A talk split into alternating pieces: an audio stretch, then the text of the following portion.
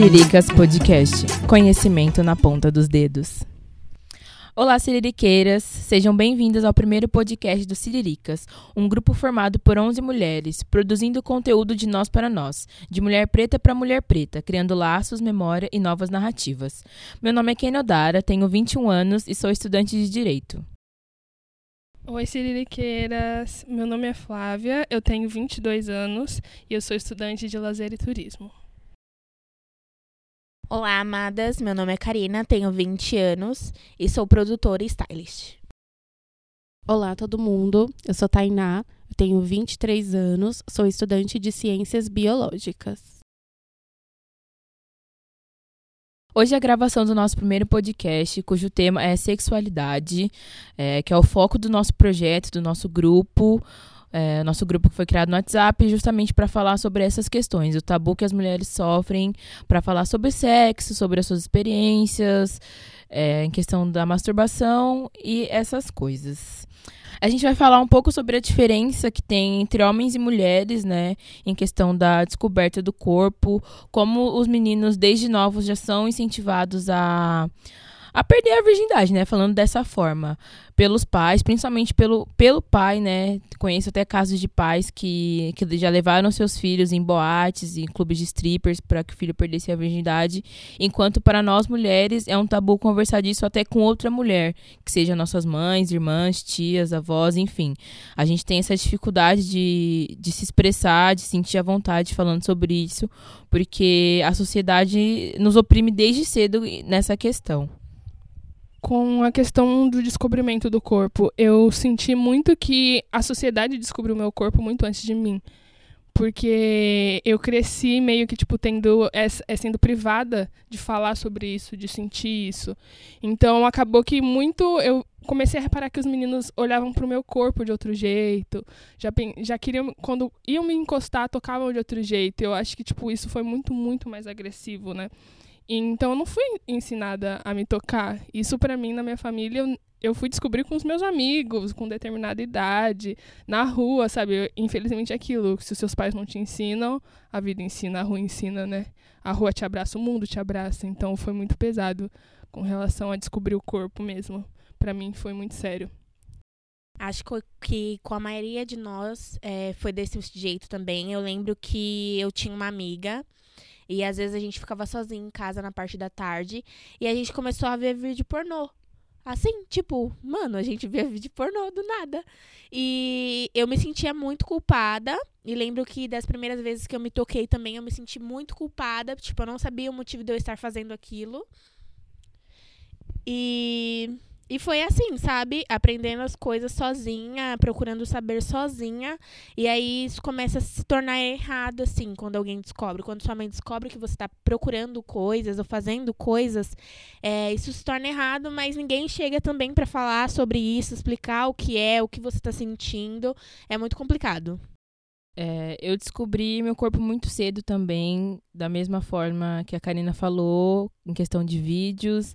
Eu achei um, um pack, assim, de vídeo pornô uma vez na minha casa e eu fiz uma maratona de vídeo pornô.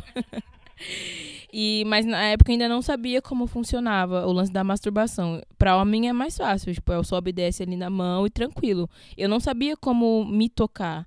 E aí foi quando entrou a internet. Eu comecei a procurar coisa na internet, conheci pessoas na internet. Aquele bate-papo realmente funcionava, meninas.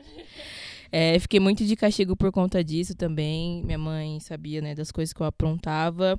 Mas, assim, eu aprendi a me tocar através de uma pessoa X, um homem X na internet. E até então, é, até hoje, na real, eu nunca tive essa conversa com a minha mãe sobre isso, sobre a masturbação. A gente conversou sobre como os bebês são feitos, sobre como a gente tem que é, usar preservativo, essas coisas. Mas o lance, tipo, de mulher, assim, de como nós mesmas podemos nos dar prazer, a gente nunca conversou. É uma coisa que eu aprendi é, em questão, assim, por outras pessoas. E o lance de, de como as, a, as pessoas nos veem é, como só um corpo também acabou afetando muito. Acho que como a maioria das meninas negras é é, outras pessoas acabam descobrindo assim, né? Tipo, que a gente tem um corpo diferente de outras meninas. Isso entra muito na questão da escola, assim, de como a gente usa o nosso corpo para chamar atenção. E meninas brancas é, não precisam disso, sabe? As, a gente sempre é vista como uma segunda opção. Mas tem um momento que a gente descobre que a gente tem um corpo, descobre que nossos peitos são maiores, nossa bunda é maior. E a gente começa a usar isso ao nosso favor, como se fosse uma coisa boa, quando na verdade não é. E isso deveria ser mais conversado também com os nossos pais. Acho que a gente aprende muitas coisas conversando com amigas.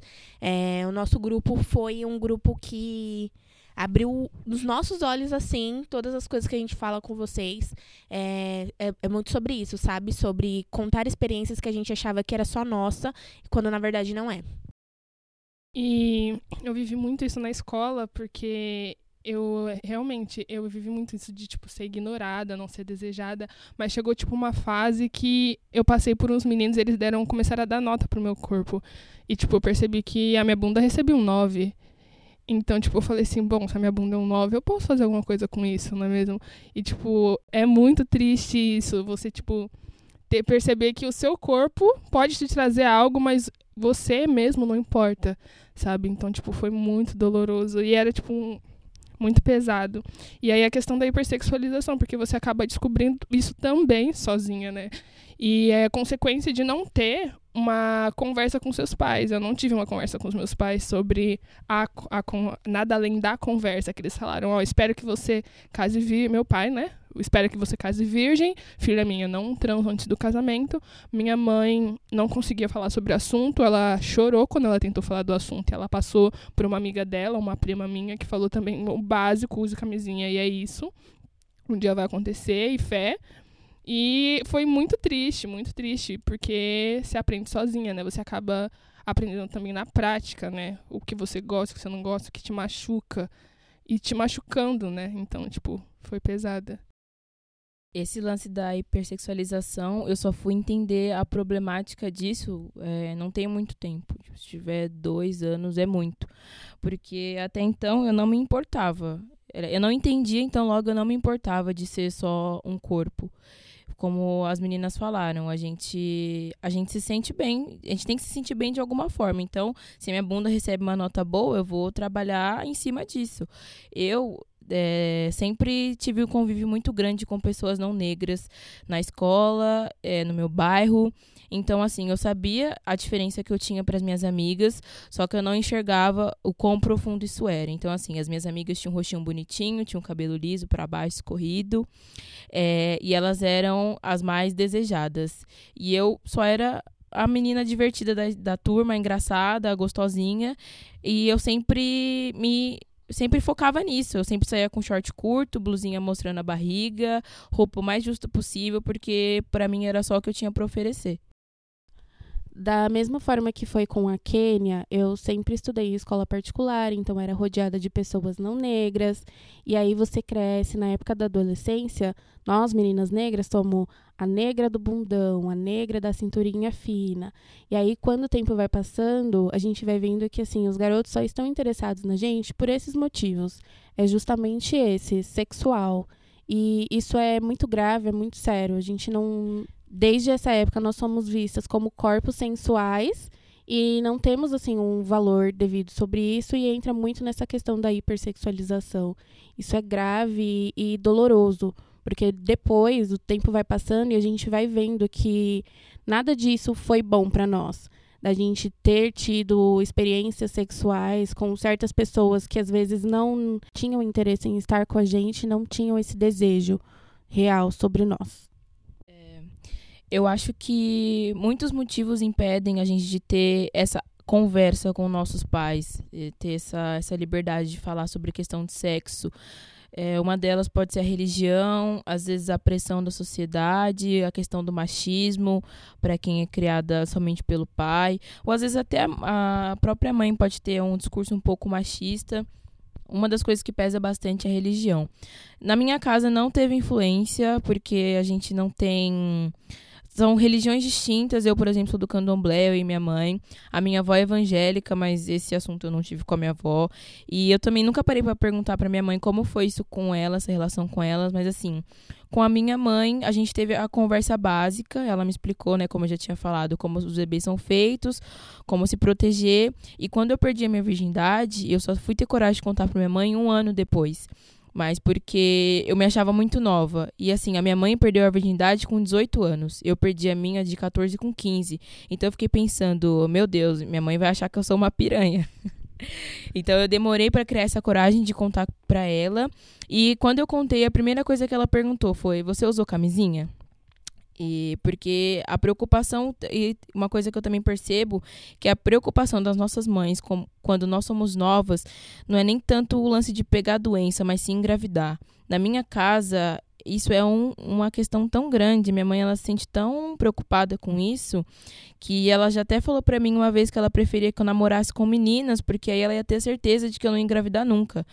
Ela falou no tom de brincadeira, mas a gente percebe o quanto isso é grave. Porque, assim, eu, tudo, eu não tenho vontade de ser mãe agora, mas, sabe, ter um filho não é, não é a questão tão grave assim de você de quando você vai ter a primeira re relação sexual.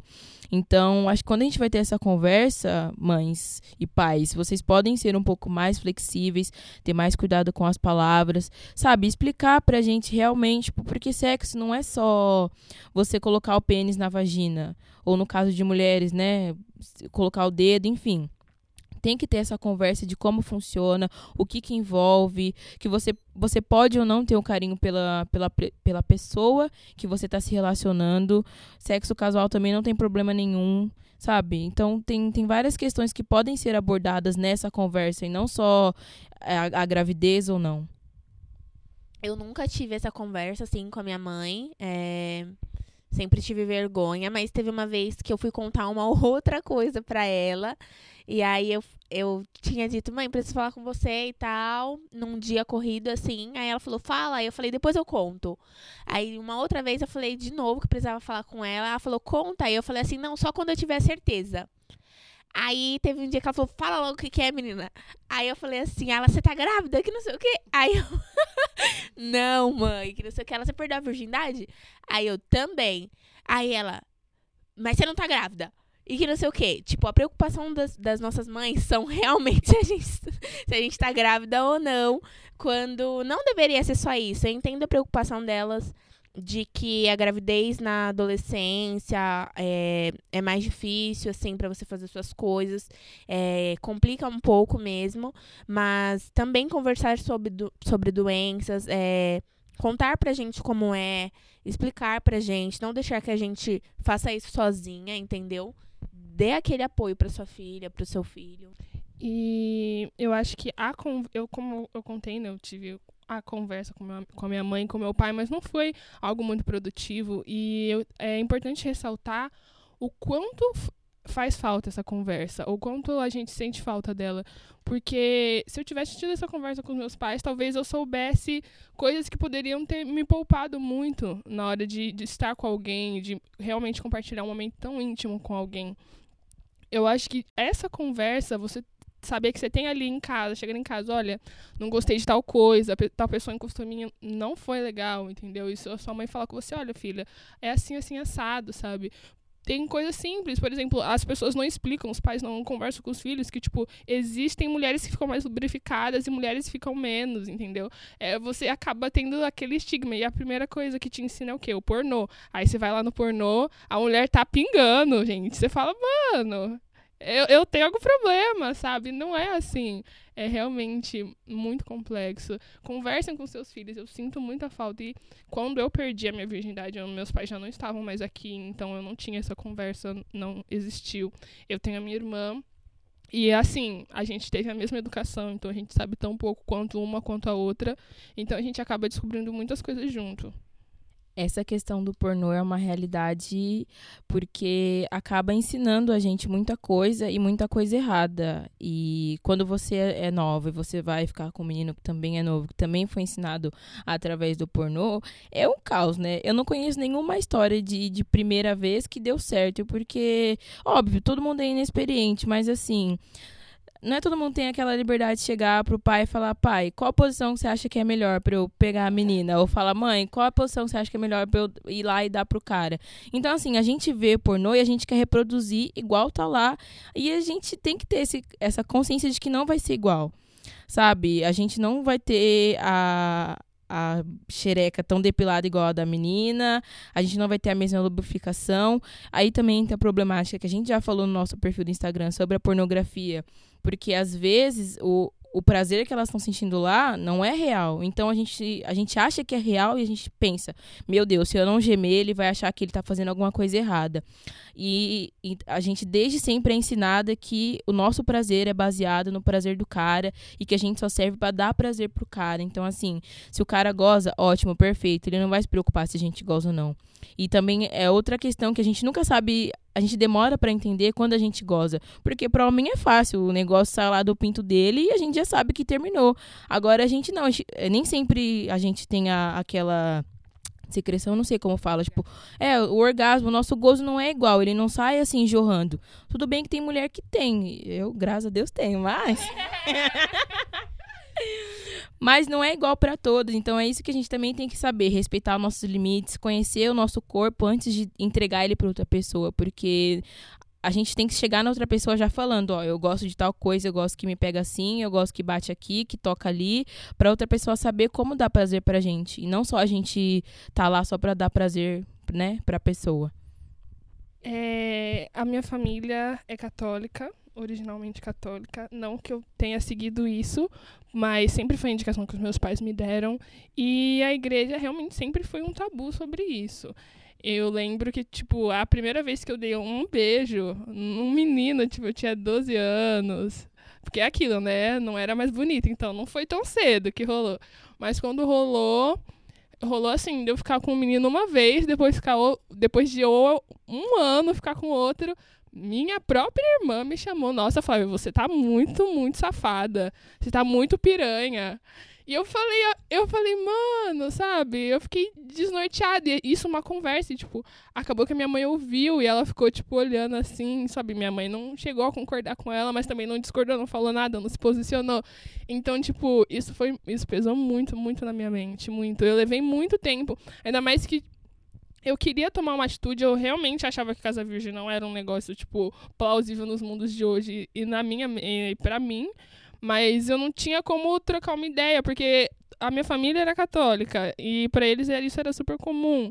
E se os meus tios já fizeram algo, se as minhas tias fizeram algo, eles não, não contavam para mim, não era algo compartilhado.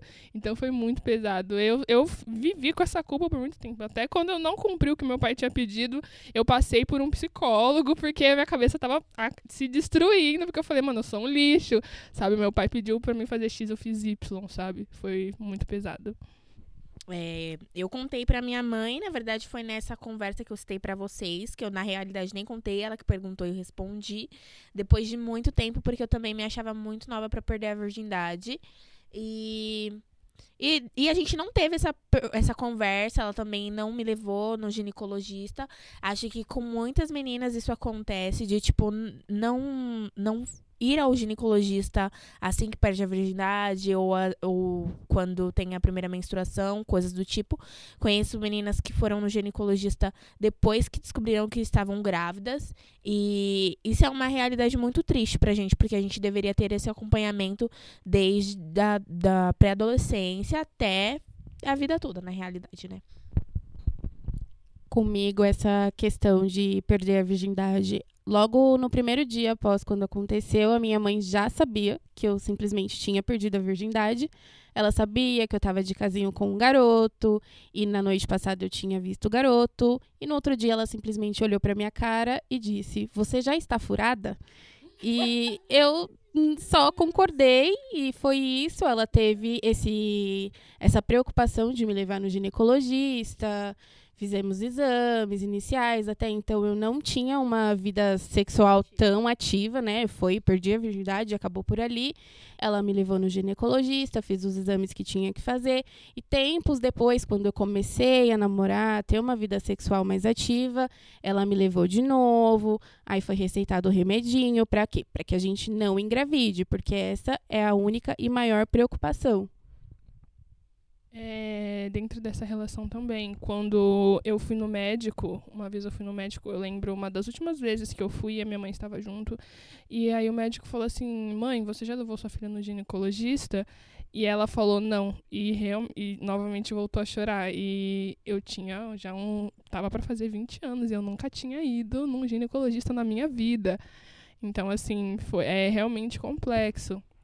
E o que acontece? Você não vai no ginecologista onde você vai. Seu ginecologista é o Google. Você vai lá, joga no Google, fala assim: ah, tô me sentindo assim, assim, assado. Vou jogar ali. Ah, mas peraí, eu acho que eu não sei como me tocar ali. Vamos lá, que o meu ginecologista foi muito tempo o Google. E aí eu senti, mas tem, é preciso ter essa relação com o médico, né? De se cuidar acima de tudo. Eu não lembro se meu primeiro contato com o ginecologista foi logo após eu ter perdido a virgindade, sinceramente. Mas eu sempre fiz um acompanhamento por conta de um outro tratamento que eu fazia é, em questão de hormônios, porque quando eu era mais nova, eu tinha meu, não é metabolismo que fala, não sei. Eu tinha uma idade óssea avançada. Eu tinha, sei lá, 8 anos e tinha idade óssea de uma criança de 11. Então eu fazia tratamento para retardar e isso acabou afetando um pouco meus hormônios. Eu lembro que eu até menstruei cedo demais, menstruei com 10, 11 anos por conta disso. E sinceramente não lembro se, se eu fui no ginecologista nessa época. Mas hoje em dia eu faço acompanhamento, né? Os exames uma vez por ano lá, o Papa Nicolau tal. E até outro dia uma, uma amiga nossa do grupo, Amanda, ela me alertou que, assim, eu sou bissexual, mas eu nunca comentei isso com, com a minha médica. Não sei porquê, tipo, pra mim era um detalhe que não, não tinha necessidade. E ela falou assim, não, amiga, mas se você não falar, eles vão sempre deduzir que você é hétero e te tratar como se você só tivesse relações com homens. E o que não é verdade, né? Hoje em dia eu me relaciono me relaciono só com homem, mas já fiquei com, com meninas e nunca me atentei a esse detalhe, porque é, a, mulheres bissexuais, lésbicas, enfim, que têm relacionamento ativo com outras mulheres, precisam de um tratamento específico. É, porque também tem, não tem o lance da gravidez, mas também tem o lance das doenças, né? Então, assim, a gente precisa fazer exame, precisa se cuidar, precisa estar tá com a, com a mão limpa, as unhas cortadas, enfim, todas aquelas, aquelas coisas que mulheres que se relacionam com outras mulheres sabem, né? além de toda essa pressão familiar que a gente sofre, ainda tem a, a pressão é, dos médicos é, sobre essas relações, sempre sobre você estar grávida ou não. E também quando você descobre que está grávida, que é uma pressão absurda, assim. É, eu lembro que quando eu descobri que eu estava grávida, eu já sabia. Fui no médico só para ter a certeza mesmo. E quando eu cheguei, fiz o exame, a, a médica já começou a perguntar para mim: Você sabe quem é o pai? Foi uma gravidez é, planejada? Você, é, é, você quer amamentar? Sua mãe sabe? Aí eu falei que não. Aí ela falou assim: Então você conta logo, porque senão a gente de saúde vai na sua casa e ela vai ficar sabendo por outra pessoa. Então, tipo, tem toda essa pressão que não deveria ter. E isso é muito triste, gente, porque você já se sente desamparada, você já não se sente preparada para uma coisa, e quando você descobre, as pessoas te tratam dessa forma, sabe? Então, acho que isso tem que vir desde casa, assim, se você for pai, se você for mãe, se você estiver escutando o nosso podcast, tiver uma prima, uma irmã, é, ensinem para ela como funcionam essas coisas, expliquem, deixe que elas tenham essa rede de apoio, sabe? Seja a rede de apoio dela. Se ela te fizer alguma pergunta, não seja grosso, não seja grossa. É, tente explicar da melhor forma. Pense na sua situação, como foi, se você quer que seja igual para sua filha, para sua irmã ou não, sabe? E além de tudo isso, os médicos eles não te dão a opção de que tipo você quer ter esse filho ou não. Eles simplesmente te entregam a, carteirinha do Papa Nicolau e você vai começar aquele tratamento a partir desse dia, sabe? Você não tem essa opção de ir para casa, pensar se é isso que você quer, se você quer ter um filho, se você quer abortar ou não de fato, mulheres negras sofrem muita violência psicológica, às vezes até física, né, em questão da na hora do parto, dentro dos hospitais. Mas nós vamos se aprofundar mais nesse assunto no, num próximo podcast que a gente vai gravar sobre falando sobre maternidade. A mãezinha do nosso grupo vai estar presente, que é a Andrea. Então a gente vai dar mais detalhes, chegar com dados falando sobre esse assunto. Agora falando um, um pouco em questão do grupo, como ele foi importante para nós é, nessa questão da sexualidade, da gente poder se sentir à vontade, compartilhando as experiências. Porque, assim, hoje a gente está aqui gravando, falando para vocês, mas o básico, né? É, preocupações básicas. Porque no grupo, gente, me perdoem, mas é putaria pura. Porque foi para isso que o grupo foi criado, sabe? Para as mulheres sentirem a vontade de falar exatamente essas coisas de sexo, tipo, ah, eu gosto de ir por cima, eu gosto de ir por baixo, eu gosto que puxa meu cabelo. Então, assim, dentro dessa temática tem várias questões que a gente se sente muito à vontade falando lá dentro, que é o lance que a Flávia comentou de tipo de saber que não é errado você ter uma relação antes do casamento, ou então antes da masturbação, que a Karina falou que quando a gente procura alguma coisa a gente é errada, mas não é, na verdade a gente quer se conhecer. Então, assim, gente, lá dentro é, é, literalmente uma rede de apoio. Nós apoiamos muito umas às outras, é, a gente ajuda da forma que dá, a gente pede conselho, a gente dá sugestão, dá sugestão de motel, de vibrador, de preservativo de sabor, de chocolate, enfim. A gente conversa sobre todas essas coisas e a gente criou é, esse podcast, esse Instagram, enfim, para vocês também se sentirem à vontade falando sobre isso, compartilhar com a gente todas as coisas que, você, que vocês gostam, que vocês já viveram, dates bons ou ruins, enfim, tudo para compartilhar com a gente da mesma forma que a gente compartilha entre si. Porque a gente sabe a falta que isso faz de não ter uma pessoa para poder falar abertamente sobre isso. Porque os caras, eles sentam numa, numa mesa de bar, abre o litrão deles e fala: Nossa, peguei a fulana de quatro, meti até atravessar. E, mano, por que, que a gente não pode falar também de forma tão livre assim? Sabe? Sentei no pau do fulano até esfolar. Mano, é sexo da mesma forma, tá ligado? E a gente não quer que. A gente não quer mais que seja um tabu. Mulheres, mulheres negras, principalmente, com todas as problemáticas que tem envolvendo nosso corpo, a gente quer poder falar disso tranquilamente, sem ser vista apenas como um objeto. Mas eu acho muito importante ressaltar como esse grupo foi importante e como ele é importante, esse espaço é muito diferente de tudo que eu já vivi na minha vida. Porque eu sempre conversei com as minhas amigas, mas não tão abertamente sobre isso, sabe?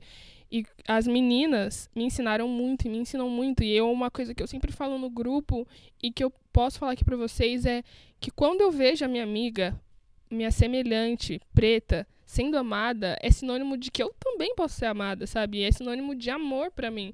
E ver elas sendo amadas e ver como elas são tratadas e, e saber que elas não aceitam menos também me faz pensar, não, eu também não posso aceitar, sabe? A gente tem que saber o que, que é isso e onde se colocar. E é muito, muito importante para mim ver, é, ver todo, é, todo esse crescimento do grupo como um todo, né? É, a gente conversa sobre várias coisas lá, muita liberdade, mas o que eu acho mais importante é o aconselhamento. Né? Se você se você precisar, elas vão estar tá lá, sabe? E eu aconselho todo mundo que está ouvindo esse podcast a criar esse espaço. Se você não tem, é possível você criar. Pega pessoas de confiança, põe todo mundo no mesmo lugar, conversa. Eu acho que a gente, quando a gente conversa e compartilha, o nosso crescimento pessoal é muito maior e muito otimizado com relação ao tempo. É, no começo, o grupo tinha muitas garotas. Ao longo do tempo, algumas foram saindo e ficamos nós. E a gente tinha gente que nem se conhecia. Eu, por exemplo, não conhecia a Flávia. E a partir dali, nós criamos uma rede de apoio uma para as outras. E isso é muito importante, sabe? Além de falar sobre sexualidade, a gente passou a se preocupar uma com as outras, é, em, em, torno de todas as coisas, sabe? Não só falar sobre sexo, mas falar de todos os assuntos da vida, cada uma compartilhando com as outras o que sabe, o que não sabe, o que quer aprender. E isso foi muito importante para mim. Acredito que para as demais também. Aprendo muitas coisas com elas e a gente quer passar tudo isso para vocês. E é isso para mim, o grupo está sendo muito importante porque eu vejo realidades diferentes, experiências que eu não vivi e que talvez eu nem tivesse noção de que coisas que aconteciam e acontecem. As experiências que a Flávia teve, as experiências que Kênia teve, experiências que outras meninas do grupo já relataram, que eu nunca tive contato, não sabia como acontecia, e a gente aprende muito com isso. Isso tem sido muito importante. E vocês podem contar com a gente, esse coletivo, o nosso projeto em si, ele é voltado para que seja também uma rede de apoio para vocês. Então, da mesma forma que tem, que tem sido e é muito importante para nós, queremos que que seja importante para vocês também. Queria só acrescentar mais uma coisa aqui, que agora que a Thay falou de experiências, eu lembrei é, que é engraçado que às vezes as meninas falam algumas coisas, às vezes eu falo alguma coisa lá no grupo, tipo, de alguma fantasia, tá? Que eu achava que era uma coisa muito bizarra. E as meninas falam, ah, não, eu também já tive vontade de fazer isso. E essa é uma importância muito grande, porque às vezes a gente acha que a gente tem pensamentos impuros, né? Coisas que a gente acha que são fetiches esquisitos, mas às vezes não. Outras pessoas também têm a mesma vontade que você. Então é legal você estar tá dentro de um grupo que literalmente acolhe em qualquer aspecto. Você pode falar qualquer coisa que vai ter alguém que já passou por aquilo ou que conhece alguém que já passou, enfim, tem uma palavra poder te ajudar. Em questão do sexo, a amiga sua que já, já fez uma homenagem, enfim, que pode falar para você como que é, como que não é. E você nunca tá. Você nunca tá sozinha. Essa é a questão. Você sempre tem algum pensamento que alguma amiga sua já teve, mas que por vergonha ela não quis falar para ninguém, não quis compartilhar.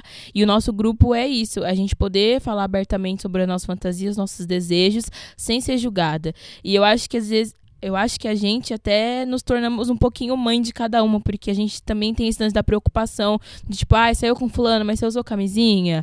Como é que ele foi? Ele te tratou bem? Depois ele fez carinho no seu, cabelo, sabe? A gente também tem essa preocupação umas com as outras. E para quem está preocupado, para as mulheres que estão interessadas em se aprofundar em questões sexuais, a gente vai trabalhar sobre todas elas, tabus, dicas, o que cada, o que cada uma, é, sei lá, se sente mais confortável e tal. E vai ser trazido aqui para próximos, os próximos podcasts. Então é isso, meninas. Foi muito boa essa conversa de hoje. A gente estava aqui trocando, batendo um papo, né? Como se a gente estivesse batendo um papo com vocês de verdade. Espero que vocês sintam isso. É, sigam a gente no Instagram, siriricas.co, né, .com. Vamos estaremos lá para tirar dúvidas, ouvir relatos, compartilhar também experiências com vocês. Se tiverem curiosidade de saber se a gente já fez homenagem, pode perguntar, não sintam, não sintam vergonha. E é isso. Siririx. Esqueci. É isso, Siririx.